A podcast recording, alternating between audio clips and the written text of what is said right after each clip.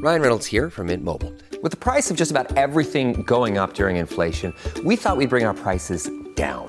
So to help us, we brought in a reverse auctioneer, which is apparently a thing.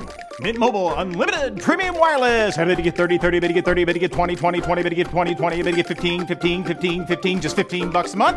So, Give it a try at mintmobile.com slash switch. $45 upfront for three months plus taxes and fees. Promo rate for new customers for limited time. Unlimited more than 40 gigabytes per month. Slows. Full terms at mintmobile.com. Hola, esto es New Books Network en español. Esto es Otras Voces del Caribe, un podcast de New Book Networks en español. Desde la orilla del lago Michigan les saluda su anfitriona, Yasmín Portales Machado. Donde quiera que nos escuches, buenos días, buenas tardes, buenas noches. Hoy estoy como haciendo literalmente lo del Caribe de manera amplia, a full, porque tengo aquí a una profesora que se autoidentifica como mexicana ratos, como chicana a otras, que trabaja en Duke, que viaja por, por los territorios de ultramar de Francia y que recorre eh, los grandes ríos de África en busca de la memoria. Eh, le doy la bienvenida a Sara Quesada, que va a conversar hoy con nosotros sobre su muy reciente libro, The African Heritage of Latinx and Caribbean Literature, publicado por Cambridge University Press en el 2022. Hola Yasmin, muchísimas gracias por la invitación. Un gusto platicar contigo. Cool, yay. Ok, vamos a empezar por el inicio. Este es un podcast muy aristotélico, aunque no lo parezca. Entonces, ¿quién es? Sara Quesada es profesora asistente en el Departamento de Estudios Romances de Duke University. Antes de unirse a Duke, fue profesora asistente en inglés y estudios latinex en la Universidad de Notre Dame. Es eh, investigadora postdoctoral en estudios latina-latino en la Universidad de Illinois Urbana-Champaign y recibió una beca de la Fundación Andrew Mellon de apoyo a disertaciones doctorales, porque su proyecto era súper bueno. Sus intereses de investigación principales son las literaturas del subglobal, específicamente Latinex, latinoamericana y africana. Trabaja en la intersección de estudios atlánticos, estudios de la diáspora africana y literatura del mundo. Su foco comparativo incluye trabajo de archivo y de campo. Ha pasado tiempo en Francia y sus departamentos de ultramar, específicamente Guinea Francesa, así como en Brasil, Benin, Senegal, Cuba, República Dominicana. Su investigación involucra entrevistas a sujetos humanos, principalmente a lo largo de la ruta del esclavo de la UNESCO en África, y la consulta de archivos coloniales a lo largo del mundo atlántico. Entonces, ese es el pitch meeting que quienes quieren matricularse en alguno de los cursos con títulos sugestivos de Sara le hacen a sus padres y a sus madres. No, no, es una profesora seria a pesar de ese título de curso. Mira todo lo que ha hecho, se ganó una beca y todo. Pero en un ambiente más informal.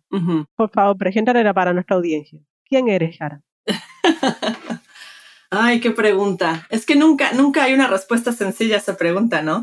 Eh, pues mira, yo, yo siento que soy una, una persona, como tú dices, como que, como, que se mete en un mundo a ratos y un mundo en otro. Este, soy, me crié en México, este, de padre mexicano, de madre americana, crecí bilingüe, bicultural.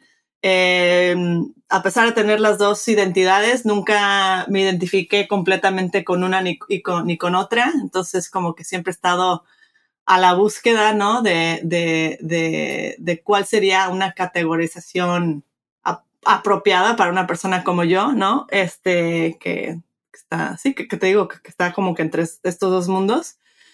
Pero, este, sí, este, soy también mamá, tengo dos hijos, em, que son mis, mis dos amores. Eh, y, y me dijiste que fuera informal en este sentido. Este, me encanta el fútbol. Jugué en mi época, también fui mi otro, en otro mundo fui futbolista, no muy, no tampoco tan buena, pero. A ver, fútbol como lo entendemos en español o esa cosa súper violenta que juegan en el, en el, norte del continente. No, no, no, no, no, esa cosa americana, no, mira, yo, tú hasta te vas a dar cuenta en esta entrevista que, que yo la cuestión es americana, los, los, los, los términos americanos no, yo no los uso. No, este, fútbol, soccer, el fútbol normal. Sí. este, sí, no, no, no. ¿Qué, ¿Y qué más? Este, sí, no, este, este me encanta estar uh, afuera haciendo cualquier cosa con que esté el sol, el sol pegando fuerte. Sí, y, y bueno, este, eh, híjole, estoy muy mala preparada para esta pregunta. la pregunta más difícil, fíjate. Eh, ¿Quién soy yo? Pues sí, soy, pues, te digo, este, soy una persona que se crió bilingüe, em, entonces por eso me metí a estudios este, tanto de latinos como latinoamericanos y se me hizo muy fácil después, como ya hablaba español, de aprender francés. Entonces este, estudié un rato en Francia, pero después me dio la curiosidad por conocer otros lugares francófonos y así terminé en el Caribe y después en el África del Oeste, Senegal y Benín, como dijiste. Em, y la verdad que, que terminé, aunque estaba haciendo estudios latinos, la verdad que por esos idiomas y por esas experiencias, mi, mi, este, mi perspectiva siempre ha sido más global, ¿no? Que, que, lo, que lo local, este, y siempre he tenido curiosidad sobre modelos que se asemejan a los modelos que tenía yo en México, ¿no? Globales y cómo se pueden relacionar aunque están en contextos diferentes, ¿no? Em, ya sea la, la cocina senegalesa picante, que sea igual de picante que la mexicana o, o, ya, ya, cuestiones de, de, solidaridad de las que hablo en el libro, ¿no?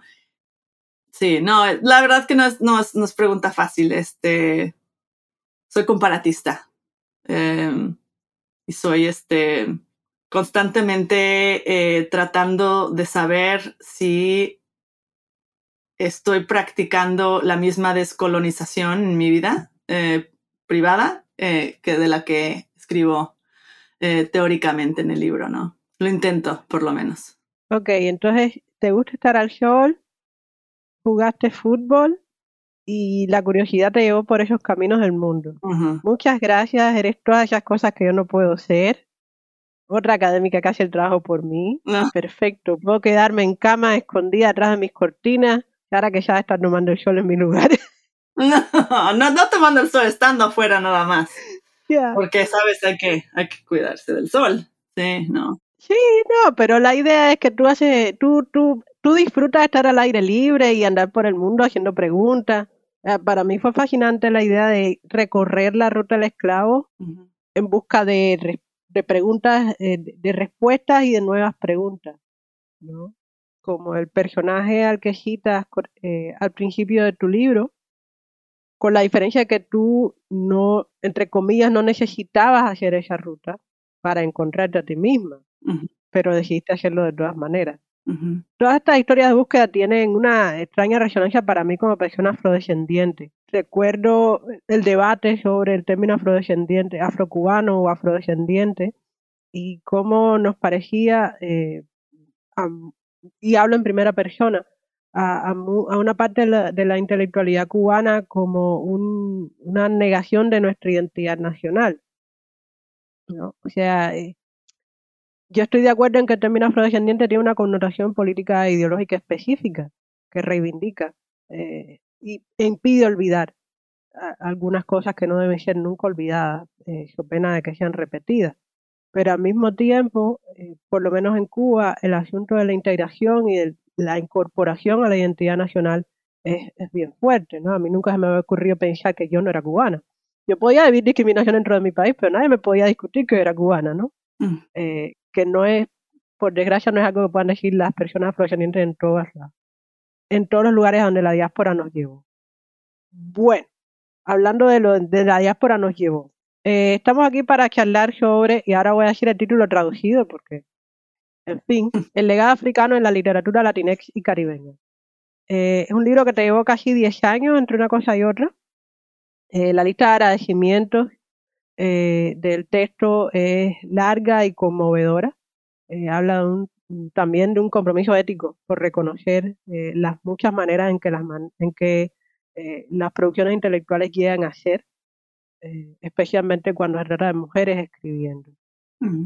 pero, aunque el título es fascinante, no lo dice todo. Entonces, ¿de qué se trata el libro que nos reúne? Eh, qué interesante que dices que el título lo dice mucho porque cuando me impuso ese título mi prensa, eh, porque era un yo tenía un título diferente, eh, siento que muchas veces la gente piensa que este libro se va a tratar de culturas de afrodescendientes que no sale del hemisferio, porque muchas veces cuando nos referimos al legado africano en el Caribe, pues obviamente eso es lo que está.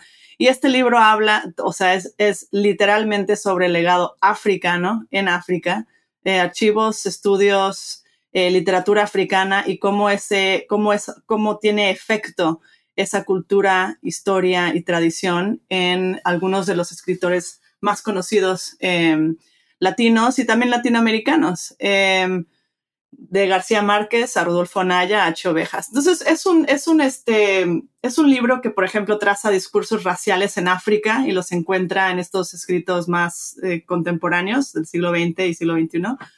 Eh, pero también es un libro que traza tradición oral, este, porque también esa es una especie de forma histórica, de práctica histórica que se hace en el continente africano. Entonces, yo le quería dar eh, valor a eso.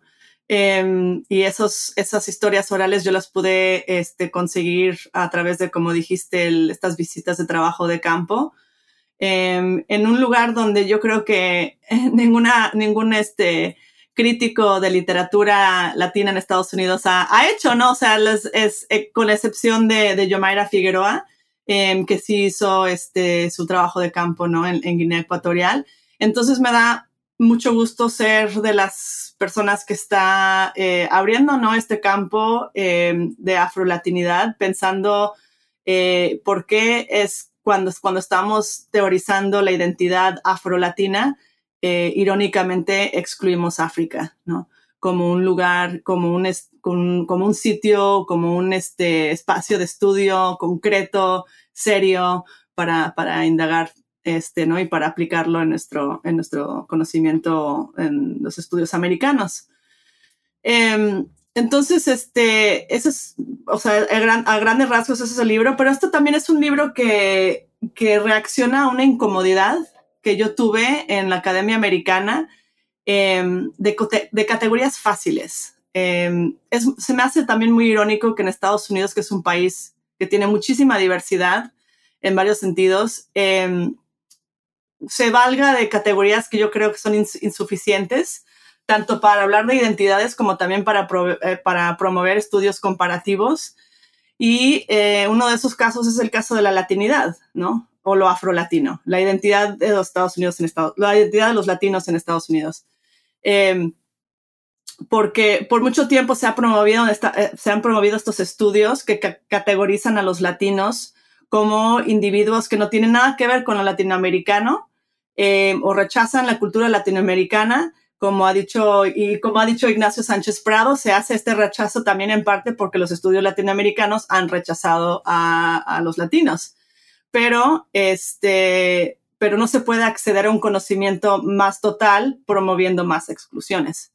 ¿no? Entonces, eh, lo mismo pasa con la cuestión afrolatina. Eh, se ha promovido formas de estudiar la negrura o lo afrolatino sin nunca tomar en consideración el papel que juegan los diferentes periodos históricos, literarios y culturales en África, ¿no? Y cómo puedes definir la afrolatinidad sin, sin ese espacio.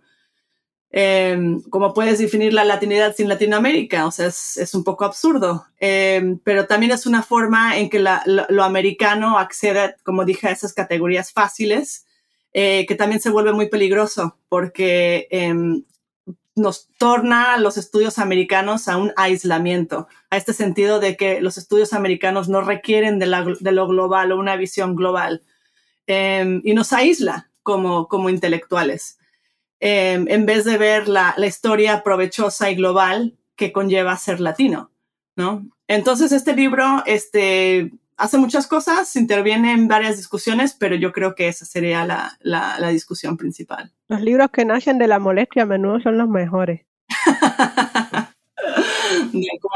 no, estoy pensando literalmente en la guerra y la paz.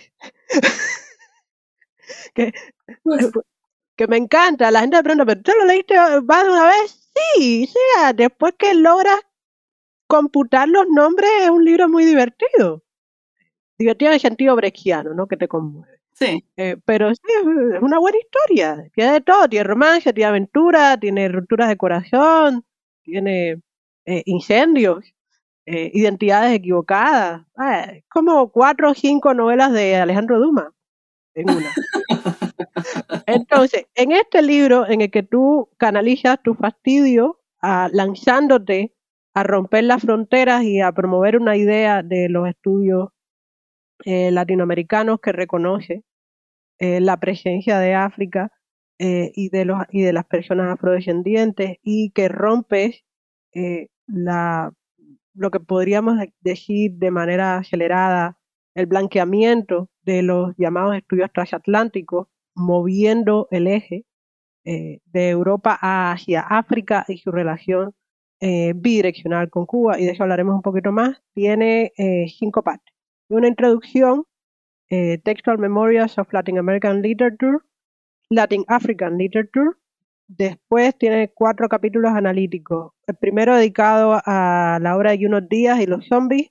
El segundo a la como la comodificación, ¿cómo se traducirá eso al español?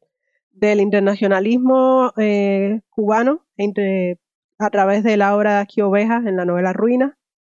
Después hay eh, un análisis de las crónicas de Gabriel García Márquez sobre la guerra, sobre la intervención cubana en Angola. Y por último, eh, lo que tú llamas la distorsión del, archivo, el Chicano Congo en las obras de Tomás Rivera y Rudolfo Alnaya. La última parte es una cova en la que regresas Debo hacer notar para quienes nos escuchan que nada, más revisar el libro por la bibliografía es un placer. La bibliografía tiene casi 20 páginas. Se mueve, es una bibliografía bien variada que hace honor a, la diversidad de fuentes que desfilan a. Y, y de nuevo es testimonio de un trabajo ético y de, y de una voluntad de reconocimiento por parte de, de de muchas de estas voces o de estas perspectivas que han sido anuladas en una construcción epistemológica específica. Y por ahí va mi próxima pregunta. Tú eres explícita en que la estructura del libro es un ejercicio consciente de disrupción epistemológica. Busca romper con la expectativa de una presentación histórica lineal y teleológica de la mayor parte de tu público, yo incluida. Explícanos por qué y cómo el orden de los capítulos pone en acción un concepto que mencionas de retrodicción, eh, que pertenece a Paul Ricoeur. Ay, ¿cómo contestar? Ok. Hay un, hay un cuento que, que, me encanta enseñar en, mi, en mis clases, em, que es un cuento de Cortázar, un cuento corto de Cortázar que enseño. Es, es, muy difícil para mis estudiantes, este, La Noche Boca Arriba, em, porque cómo es posible eh, que un hombre accidentado en una moto sueñe que es un cautivo de los aztecas eh, y se da cuenta después que lo que está soñando es su realidad y lo de la moto es el sueño. Entonces, que obviamente sería el futuro. Yo sé, yo sé, maestra, es que él vio la película Apocalipto de Mel Gibson. pues eso también, eso también sería imaginarse el futuro, ¿no? Porque eso salió después. Pero entonces, entonces tú ves esta, tú, ves, tú, tú o sea, lees este cuento y piensas que es un cuento fantástico porque cómo se puede una persona imaginar o soñar el futuro, ¿no? Entonces lo lees como cuento fantástico en ese sentido porque lo estás leyendo de forma lineal.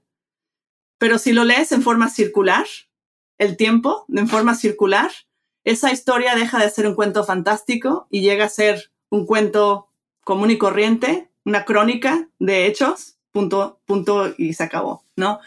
Entonces, esta es una noción del tiempo eh, que le cuesta mucho trabajo a mis estudiantes. este o sea, pedirles que piensen en el tiempo de una forma circular como el calendario azteca es mucho pedir para ellos porque no es su horizonte, no es su esquema, ¿no? No están acostumbrados a eso. Entonces, esta, esta noción del, de, tiempo em, es un poco lo que hago en el libro, eh, no en el sentido de que de que es, este, escribo mi historia de forma circular, pero en el sentido de que pensemos que lo que está haciendo Gabriel García Márquez con Angola no es inusual, que de hecho debe ser muy común. Y lo que no es común es que no lo sepamos. Em, la relación que tuvo García Márquez con Angola es una de las experiencias más impactantes de la vida de este autor, de un autor que es quizás el autor más conocido del siglo XX en Latinoamérica o en las Américas, o en el mundo, en el siglo XX, y, eh, pero se sabe poco de el papel que jugó un país como Angola y su relación con Cuba. Em, y, se sabe poco de lo que escribió sobre Angola, de cómo le impactó la experiencia de ir a Angola y cómo esa experiencia impactó sus obras después. Entonces, em, el hecho de, por ejemplo, de que no se ha traducido eh, eh, su crónica Angola un año después, no se ha traducido al inglés ni en ningún otro idioma, es muy raro, es muy raro en lo que cabe, o sea, no es raro, estructuralmente yo puedo entender por qué no ha sido traducido, pero este, pero esa es una de las, de las condiciones de las que habla este libro, de que em, es, es, muy extraño de que un autor que ha, sido canonizado no se lleve, no se llegue a conocer las razones por las cuales se le canonizó en, en primer lugar. Y eh, la experiencia que tuvo Angola fue una de las que impactó Crónica de una muerte anunciada, que al momento de publicarse fue el, libro que más se vendió. Em, y lo publicó, y eh, era un libro también que había tardado 30 años en, escribir, que no le veía cómo terminarlo, decía que le faltaba una pata. Y él dijo en una entrevista que cuando regresó de Angola, esa pata que le faltaba se le apareció y pudo terminar la novela, ¿no? Y fue una novela que tuvo muchísimo impacto. Em, es una de las que se enseña más, en parte porque es la más corta, una de las más cortas. Em, entonces, este, y es una novela apasionante, o sea, es que tiene tantos misterios y está supuestamente escrita en forma de crónica, pero es realismo mágico. Entonces, cuando uno llega a enseñar Crónica de una muerte anunciada junto con sus crónicas actuales de Angola, los estudiantes se dan cuenta que el realismo mágico, entre comillas, es el mismo, pero el realismo mágico que, tanto se adora en Crónica de una muerte anunciada es exactamente el mismo realismo mágico que él eh, practicó en sus crónicas de Angola. Y, pues ahí lo tienes, es una vertiente de, influencia directa em, que ha sido completamente, como digo en el capítulo, obliterated, o sea, olvidada. Y este, o, em, como se dice, borrada del mapa, ¿no? Em, entonces, eh, esas son las cuestiones, las, epistemologías que yo trato de, recalcar en el, libro. Em, tratar de encontrarle las, relaciones a los discursos antinegristas que podrían existir en la literatura chicana, enlazarlas a los discursos anti-africanos eh, que, este, que existían en, en la África occidental, que de hecho ah, la conexión ahí, el vínculo que hay entre el discurso de en África y el discurso en las Américas, en caso de los chicanos, es que están viviendo en una zona donde hubo una plantación. Entonces de ahí se hubieran este, insertado esas, esos discursos. Y este, entonces es un libro que constantemente está descubriendo estos vínculos que para mí son muy obvios Em, pero que, que, pero se, que se han hecho menos obvios porque nunca han sido el foco central de lo que hacemos en la crítica. Y ahí el problema principal. So, la idea es eh, romper, o sea, construyes el libro, entre comillas, en un ejercicio de inversión temporal para forjar a quienes te leen a repensar las concatenaciones entre los sexos, ¿no? Sí, correcto.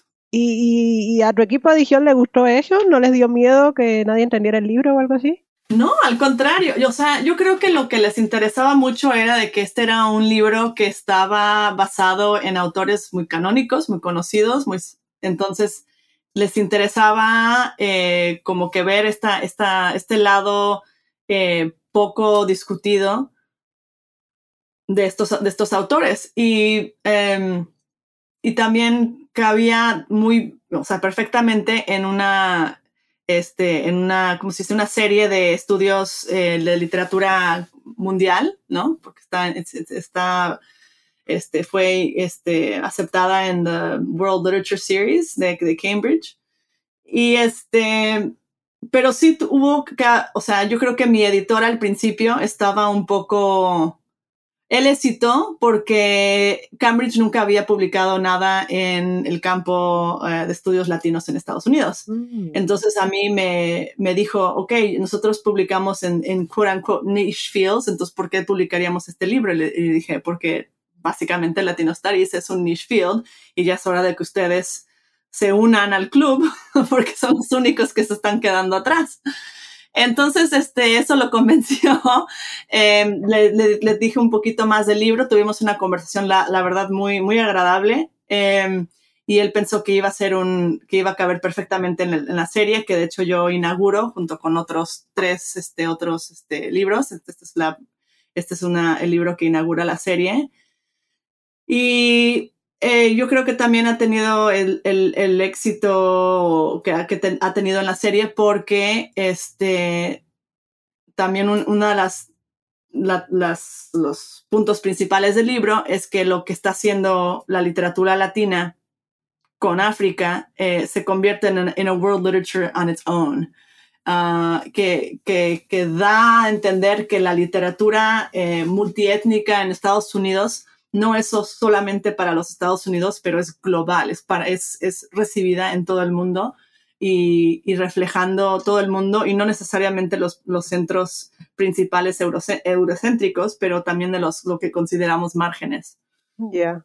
Este, y entonces eso es, es, un libro que también cuestiona las, las, los, los, las construcciones transatlánticas, porque cuando pensamos transatlántico, así como con lo que platicamos del título del libro, transatlántico normalmente se refiere a las, los vínculos entre Europa y las Américas. Y aquí no solo es un cambio a el vínculo con África, pero también una centralización en África como punto de partida. Eh, ok, este es el momento del disclaimer. Este podcast no está patrocinado por Cambridge University Press. Vamos.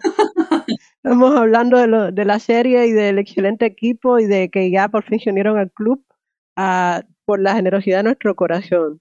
El libro que consulté me llegó por préstamo interbibliotecario. Use las bibliotecas. Uh -huh. eh, ahorran recursos y ahorra espacio dentro de su casa. Eh, cuarta pregunta. Va. Y dinero. Va por el camino. Tú insistes en denunciar las limitaciones de la historia contada a través de documentos y monumentos producidos desde y en beneficio de la epistemología occidental para comprender a África, la afro-latinoamérica y la afro-latinidad. En cambio, usas epistemología africana, memoria oral, observación empírica para enriquecer tus reflexiones y evidencias. Afirmas que tu premisa es, cito, que las conexiones afro-latinoamericanas en cuerpos literarios pueden funcionar como memoriales textuales de una herencia africana por largo tiempo descuidada. Fin de la cita. Por favor, para mí y para las próximas personas que les pongan a estudiar tu libro y quieran hacer un poquito de trampa, ¿tú puedes explicar el concepto de memoriales textuales? Claro. Pues la, la, porción, que de hecho no, hemos hablado de eso, eh, la porción teórica del libro es esta idea de textual memorials, ¿no? Es la parte teórica del libro. Eh, y la idea es de que los textual memorials o los memoriales textuales eh, son esencialmente espacios en la narrativa que eh, funcionan muy parecido a los memoriales físicos y que si pensamos la relación entre un memorial físico y uno textual, eh, nos abre la puerta para hacer revisiones de, lugares céntricos en la narrativa que se refieran a un lugar específico y un momento específico, eh, para, para así revisar conceptos de memoria que se han quedado cristalizados. Eh, si bien pensamos en monumentos, por ejemplo, los monumentos pueden ser peligrosos, como dijo Michel Foucault, porque eh, cristalizan la, el conocimiento y después no se puede llegar a, a cuestionar ese conocimiento. Entonces, eh, dijo algo que, bueno, en el siglo XIX, cuando el aspecto de la memoria se vuelve muy popular, tanto para la psicología como la sociología, eh, ya en este momento entra el, eh, empieza el interés en, de Foucault en conceptos de memoria del siglo XIX y él habla de cómo los, cómo en su tiempo, lo, y estoy como traduciendo, parafraseando aquí, eh, en su momento los, documentos han eh, memoria, memorializado el pasado eh, y los documentos se han transformado en memoriales. Y que el peligro de esos memoriales es, como dije, la cristalización de la memoria. Entonces, a partir de este concepto, eh, Claro, claro, esto, esto es muy peligroso que se cristaliza la memoria porque estos memoriales están en, lugares públicos, ¿no? Entonces, este, no solo eh, solidifican la memoria pública, pero también la opinión pública. Eh, y por eso son tan peligrosos. Y los archivos coloniales ah, hacen algo similar, o sea, los archivos coloniales en su momento eran básicamente ficciones, ¿no? Sobre, por ejemplo, misioneros que, hicieran, hacían etnografías de, de comunidades en lo que en Dahomey, por ejemplo, que ahora es Benín, Em, que se quedaban grabados en el texto y a partir de ese texto, que era supuestamente histórico, em, se, se, se, convertía eso en una publicación que circulaba y bueno, esa, esa, esa, ese conocimiento se quedaba grabado uh, y fomentaba lo que eran las narraciones de, de nación, ¿no? Entonces, em, se puede argumentar que, que, la, que, los, que los monumentos que encontramos en la narrativa son parecidos y que los monumentos o los espacios que encontramos en la narrativa, eh, que es en la ficción, digo, se pueden, em, uno se puede acercar a ellos de la misma forma que nos acercamos a monumentos, incluyendo monumentos que hemos derrocado, como la de uh, Robert E. Lee o la de Stanley en el Congo, ¿no? Em, y, este, y que al, al, que al pasar tiempo en esos espacios, Em, podemos, em, o sea, básicamente practicar con los memoriales textuales lo mismo que lo que practicamos con los memoriales físicos. Y es, eso es este detenimiento, em, este, o sea, eh, hacer toda esta experiencia de, de escuchar al guía, este, o sea, compartir historias, y también especular un poco de lo que podría haber pasado. Esto es lo que dice Toni Morrison, que hay una cuestión de like literary archaeology en su ensayo de Sites of Memory, ¿no? Este, de cómo se asemeja eh, visitar un sitio de memoria y un texto a través de sus sitios de memoria. Este es un, y este es la, esta es la praxis, ¿no? Que revela poner en, en conversación el texto con el sitio. Entonces, este, cuando tratamos el, la, ficción o el texto de la misma forma que tratamos, por ejemplo, un monumento, eh, se revelan dos cosas. Se revela el caso de eh, la alegoría ah, ah, en África, por ejemplo, nuestra noción eurocéntrica. Consideramos que lo histórico es solo histórico si está escrito ah, o si este, o, sea, o si ha sido probado, ¿no? Em, pero esta potencialidad de la historia, lo que Ariel Azulay llama the potential history, no es una cosa que se, que se valoriza porque, porque es un potencial, porque nunca sucedió. Pero en los sitios de memoria que yo visité en la ruta del esclavo de la UNESCO en África, siempre se hablaba de potencialidades y a través del proverbio, de la, de la, de la historia oral y eran, era historia oral que funcionaba a manera de alegorías, pero también funcionaba a manera de historias potenciales o lo, o lo especulativo, ¿no? Em, entonces, ¿por qué es que consideramos que esto no es histórico cuando esta es la historia que se está impartiendo en la ruta del esclavo, ¿no? No la historia que está en el archivo, pero la historia que están contando los guías. Entonces me interesa mucho esta noción de qué es lo histórico y qué es lo, fictivo, porque cuando, cuando nos acercamos a la historia oral africana, nosotros con nuestro eurocentrismo pensaríamos que sería ficción, pero eso es histórico en el esquema, en el esquema de la historia oral, eso es histórico. Eh, mientras que la ficción eh, puede ser considerado histórico también porque se está basando en sitios específicos Ovejas, por ejemplo, habla de Badagri, habla de Goré en sus novelas, que son espacios reales, que donde existió lo que está, de lo que está platicando, eso, eso pasó.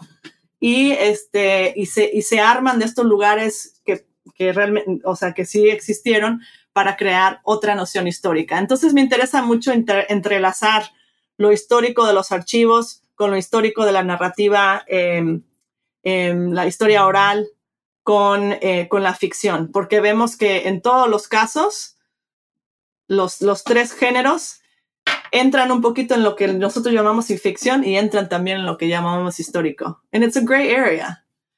Um, entonces, este, ah, y lo segundo es este, el acto de leer como peregrinaje, ¿no? Que es, el, que es un constante revisitar de la memoria eh, en espacios que son, en este caso, los esclavos de la ruta del, de la ruta del esclavo son espacios de muerte. Em, eh, y estos espacios, porque están tan cargados, eh, hacen, eh, programan el lado afectivo de la persona que los visita. Um, el sitio de Goré en Dakar, eh, perdón, en, Senegal, por ejemplo, es un espacio muy contemplativo em, que, en la que los guías revisitan no solo la historia de la esclavitud, pero varias diferentes historias de, este, de, eras de la era em, africana, o sea, del, del, siglo XIX a la descolonización del, del siglo XX, a la época neoliberal, Em, y esa historia se presenta como también se presentan los proverbios. Entonces, em, son, son sitios de memoria que pueden también ser muy afectivos de la misma forma que una narrativa ficticia puede ser, puede ser afectiva. Entonces, esos son los paralelos que me interesan. Por supuesto, surge la, cuestión neoliberal de los sitios de memoria pero aunque sean estos, la ruta del esclavo de la UNESCO, aunque sean neoliberales por relación a la UNESCO, eh, también tienen su lado positivo, que como dije es que los guías, eh, por ejemplo, usan estos espacios para promover su propia historia, eh, que es la historia oral. O sea, el experimento neoliberal de la comercialización de la memoria histórica de, de la cacería, y exportación de personas en África encuentras, es revertida automáticamente a través del ejercicio de resistencia que significa contar tu propia historia desde la plataforma que te da el neoliberalismo, ¿no? Claro, sí, exacto. Muy bien. Pues tú, lo dijiste mejor que yo, definitivamente. Sí, pero... Eh, a ver, no, el problema es muy corto, entonces la explicación es la tuya. Es muy acertado porque, porque sí, ciertamente, a ver, este libro salió ah, unos años después del libro de Sarah Bruyette con el que, con el que, o sea, estoy en diálogo, que es este UNESCO and the Fate of the Literary, que es justamente sobre eh, los efectos neoliberales que tiene un organismo como la UNESCO. Entonces, claro, este es un sitio, eh, un sitio neoliberal que si bien supuestamente está promoviendo cuestiones benevolentes, ¿no?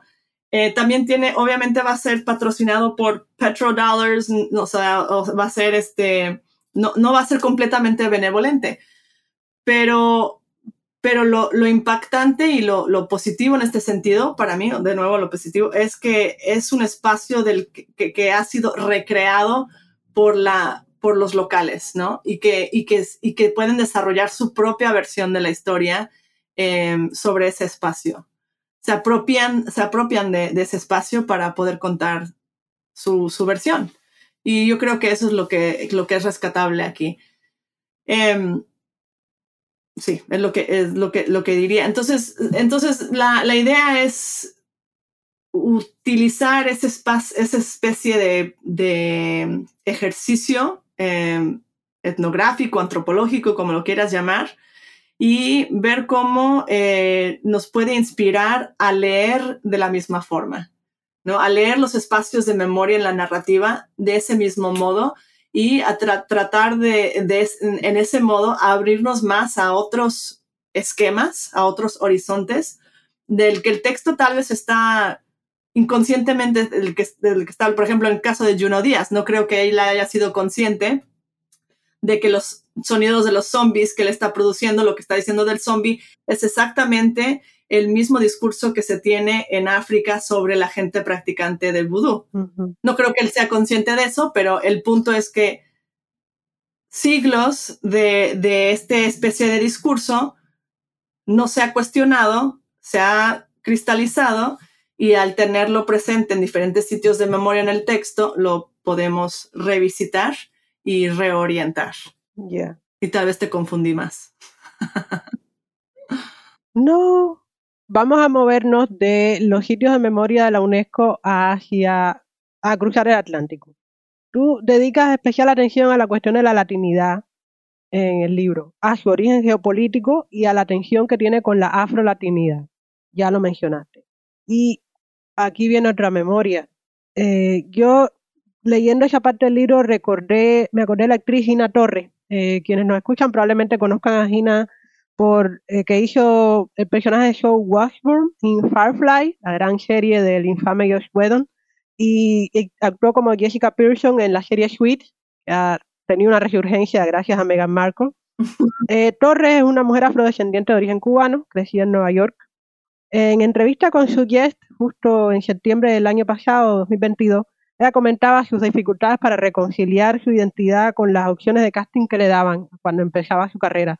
que se remonta a, los, la década del 90. Y ella dice, la cito, no había lugar para mí como latina. Y más adelante, no me identificaba como mujer negra, porque para mí eso es cultural. Claro que soy una mujer negra, pero también soy cubana. Y en los Estados Unidos te piden que encajes en una cajita. No era la cajita con la que me identificaba, pero para trabajar, para sobrevivir, fue algo que tuve que aprender. Y después eh, Gina Torres despliega un detalle aquí casi muy cómodo porque dice, habla de, en la entrevista dice que, que hizo un truco Jedi para reconciliar esa es- esquizofrenia ligera que vivía, que tenía que hacer personajes de mujer afrodescendiente norteamericana y nunca de latina, porque ella no era, no lucía latina. Al final, el problema con los castings eran esos, ¿no? Que ella no lucía latina, porque es negra.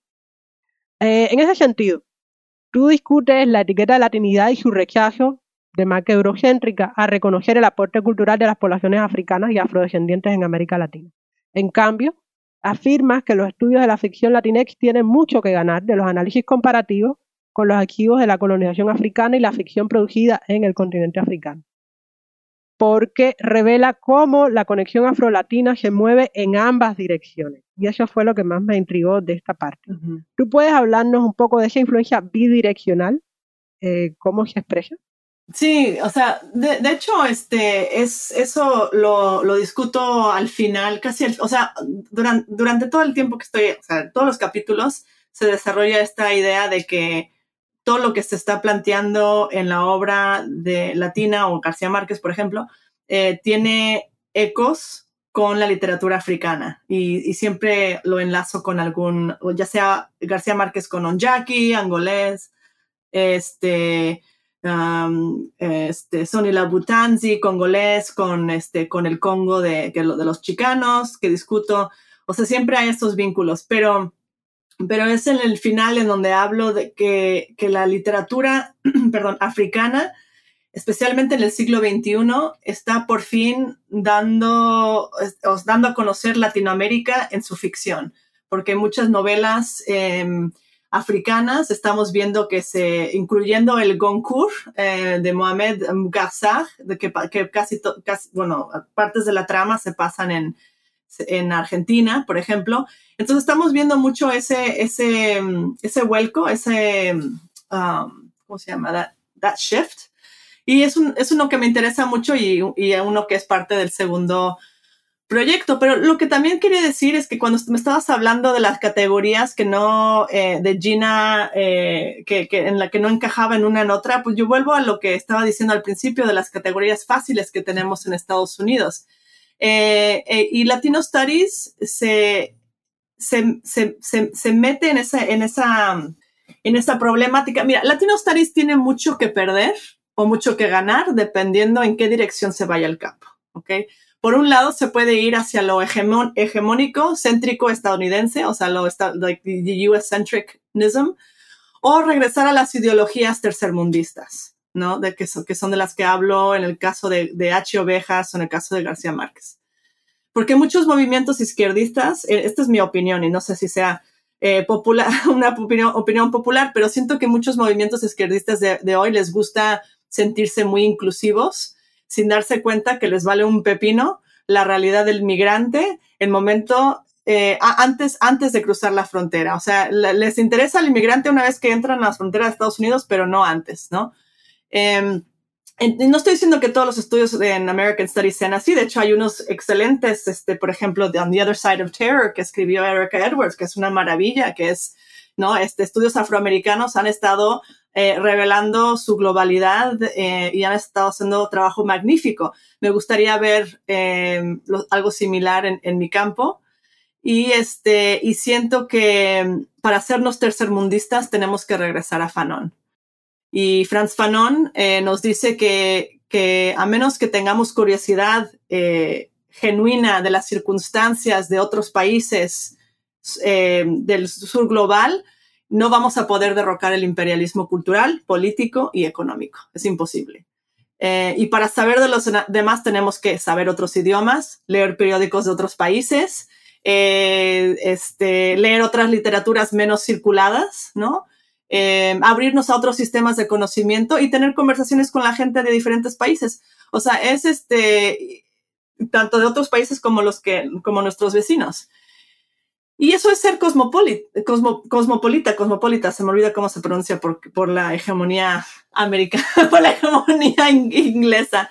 Em, tiene una mala connotación esto del cosmopolitanism, porque, porque se, siente que, que, es un término para lo, para lo elitista, ¿no? Cuando que, que hablar varios idiomas es, es elitista. Claro que no, los, los, los, este, eh, eh, el New eh, Miguel Alcarín en un poema de Tanger habla de cómo los niños prostituidos en Marruecos hablan tres idiomas y se saben desarrollar perfectamente en diferentes ámbitos, que tal vez no sean agentes de sus propias circunstancias, pero aún así son gente de una cosmopolis increíble que es muy diferente a la realidad que estamos viendo en la educación americana ahorita. Eh, que me deprime, de hecho. Entonces, em, yo no sé, este es, y lo, lo, lo, de afrolatinidad entra también en esa vertiente. Em, y yo siento que podemos irnos a la deriva hacia lo más este, anglocéntrico o este, podemos salir un poco de esos esquemas. Entonces yo lo llamo Latin Africa, ¿no? una literatura que está abriendo este campo en pensar las Em, las direcciones y las, y las alianzas históricas, las alianzas de género literarias que existen entre, por ejemplo, África y las Américas. Em, y esto no, es, esto no es nuevo. O sea, Radwa Ashur, una egipcia increíble, intelectual, feminista que enseño, escribió en una memoria eh, de su tiempo en Estados Unidos, escribió sobre puertorriqueños. Hay problemas, hay, o sea, siempre hay problemas de exoticismo y orientalismo en estos textos, pero ella es una egipcia que pasó tiempo en Estados Unidos que se interesa por la solidaridad con eh, los puertorriqueños de Estados Unidos, puertorriqueños, y, este, y ella escribió esto en los setentas. En los 80 se publicó su libro en árabe y no se ha traducido, no se tradujo hasta el 2018. Entonces, esto te dice que estructuralmente eh, este, esta unión entre África y, las Américas no puede existir porque estructuralmente no tenemos los espacios, ya sea traducción, ya sea interés, en unir esos esos dos lugares. Y yo creo que Fanon se moriría una segunda vez si regresara porque eh, estamos muy lejos de esa, esa ideología. Eh, pero Latino Studies, por ejemplo, está en un lugar privilegiado para eh, no irse más hacia lo anglocéntrico, pero de hecho, to embrace, eh, para, para, ¿cómo se dice embrace? Para um, abrazar. Abrazar o abastecerse de esta, estas ideologías tercermundistas. Em, entonces, esos, esos, y, también para poder hacer comparaciones, este, estudios, clases comparativas, por ejemplo, entre cómo, eh, no sé, este, Sami Chak, que es un guineano, habla de México Ah, como María Luisa Puga habla de Kenia y como H. Ovejas habla de Angola. O sea, estos son, estos son, estos son, hay tantos textos que están hablando sobre estas conexiones. Pero, este, pero nos da miedo porque hay otros textos están en otros idiomas o porque están fuera de nuestro contexto, nuestra disciplina, y, no nos debería dar miedo, al contrario, nos debería dar curiosidad. Me, me, llama la atención porque en el campo de la ciencia ficción, que es donde yo trabajo, ahora la ciencia ficción caribeña en español, ahora en marcha una, un debate intelectual que sospecho se va a cargar unas cuantas amistades por el camino acerca de la presencia del afrofuturismo en el Caribe, ¿no? cómo estamos, cómo procesamos el legado africano en términos de eh, epistemología, ética, eh, memoria, material para la especulación, eh, todo eso. Y, hay un, creciente, una creciente producción teórica acerca de eh, todas estas creaciones. Lo cómico es que nos han acusado de apropiación cultural. Mm. Porque le estamos, estamos robando material de África. ¡Eh! Frene ahí, compañero. Nosotros también, o sea, somos afrodescendientes, por eso estamos creyendo esto, ¿no? Entonces, la, la, búsqueda de términos nuevos es también, creo yo, o sea, el debate sobre si tenemos derecho a hablar de afrofuturismo en el Caribe, yo creo que también tiene una raíz en esto. No creo que sea apropiación cuando se está consultando con ese campo. Y, y creo que ese es el, la, la yo, yo como comparatista se me hace muy fácil consultar con africanistas, por ejemplo, y decir, ok, esto, esto, esta bibliografía que tú me estás prestando, este, o sea, como, me estás compartiendo, la voy a implementar.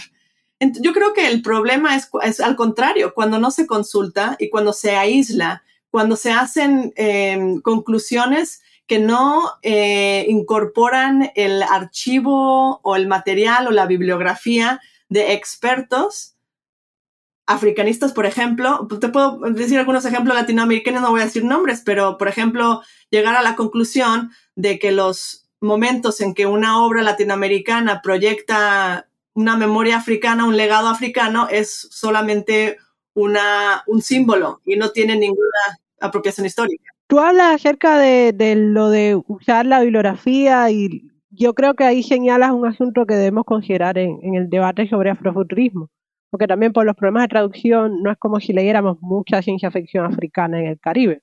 Estamos como procesando nuestra propia realidad eh, y saliendo y eh, reivindicando el derecho a un término. Eh, pero también por eso hay gente ya salió y esto es un anuncio para que sigan viendo la temporada.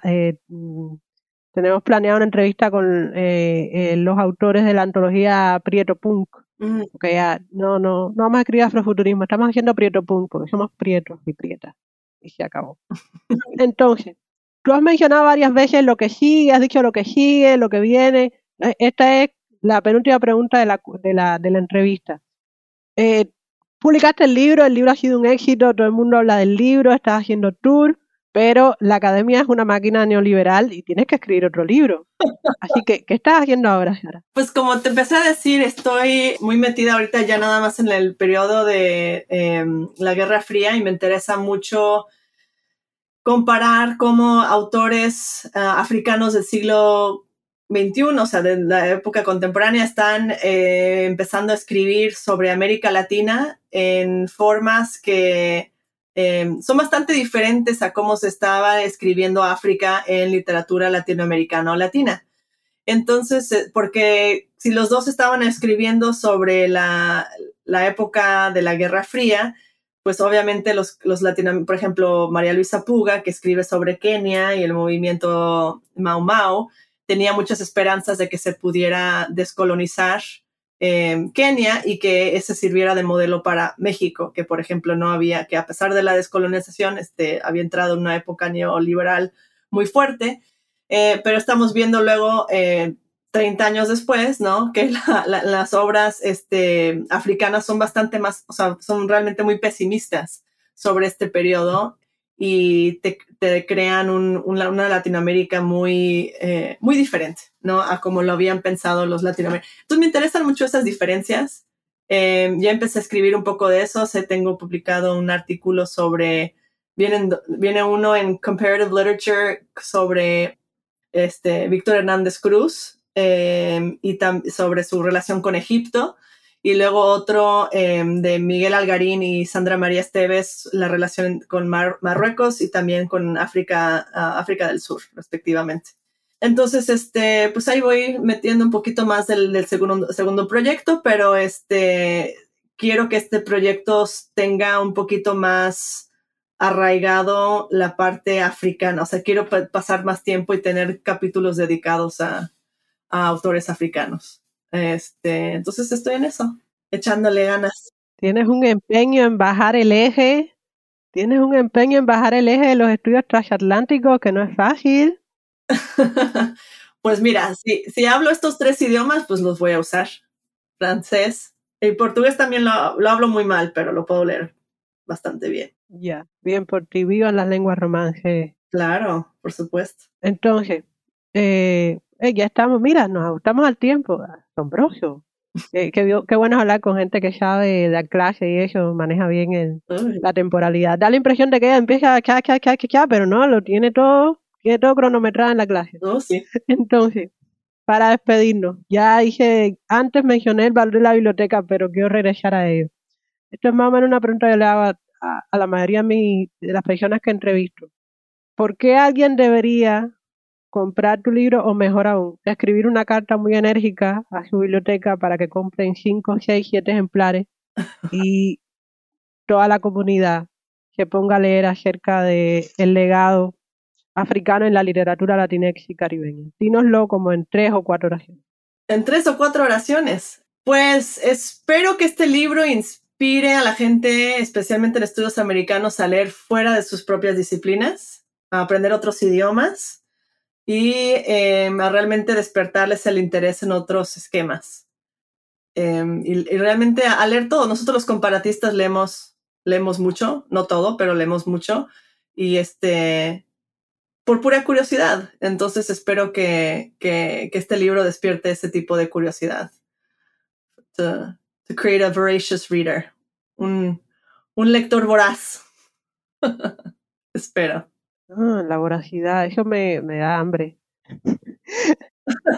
un ham hambre de enseñanza, es, es lo que cualquier autor podría, podría esperar, ¿no? Quién sabe si, si lo haga, pero este, no, la verdad es que yo espero que, que este, que este libro crea, eh, o sea, quiero, espero que, que pueda producir puentes entre disciplinas y este, para que nos demos cuenta que, que, que no, las diferencias que sentimos que tenemos en nuestra disciplina realmente no son tan, es la estructura que nos, que nos aísla, pero, pero que realmente te, hay mucho provechoso, mu mucha relación positiva eh, que podemos sacar con estos puentes. Ay, bueno, eh, ya lo vieron en voz de la autora, pero si lo dudan y necesitan una voz autorizada y masculina, puedo citar a Ignacio Sánchez Prado, profesor de Washington University en San Luis, que dije, bellamente escrito, bien investigado y atrevido en sus formulaciones, el legado africano en la literatura latinex y caribeña es una intervención importante en la lectura de la literatura latinex y latinoamericana ampliamente definida. El brillo del libro está manifiesto en su análisis, en el que Yara Quechada descubre conexiones discretas a África y las despliega en una ambiciosa y exitosa recartografía de Atlántico a través del eje Latinoamérica-África y su texto es persuasivo e único. Te doy las gracias, Sara, por haber dedicado tu tiempo, tu muy ocupado tiempo como profesora, eh, madre, persona diversa, eh, para conversar sobre tu más reciente libro. Le doy las gracias a quienes nos han escuchado hasta ahora por permanecer y eh, espero que la curiosidad les atrape. El libro está en inglés, entonces si leen inglés pueden leer el libro. Si están aprendiendo español, esto es un descanso porque el libro está en inglés. ¿sí? Está, casi todo para, está casi para todos los gustos. Eh, ¿te quieres despedir? No, pues muchísimas gracias, Yasminto. Un, un, un, tremendo placer platicar contigo y gracias por ser mi interlocutora. Para mí también fue un placer eh, tenerte de interlocutora. Bueno, esto ha sido Otras Voces del Caribe, un podcast de New World Network en español. Desde la orilla del lago Michigan les habló su anfitriona, Yasmin Portales Machado. Nos vemos dentro de dos lunes nos oímos en cualquier momento y en cualquier lugar, donde quiera que estés.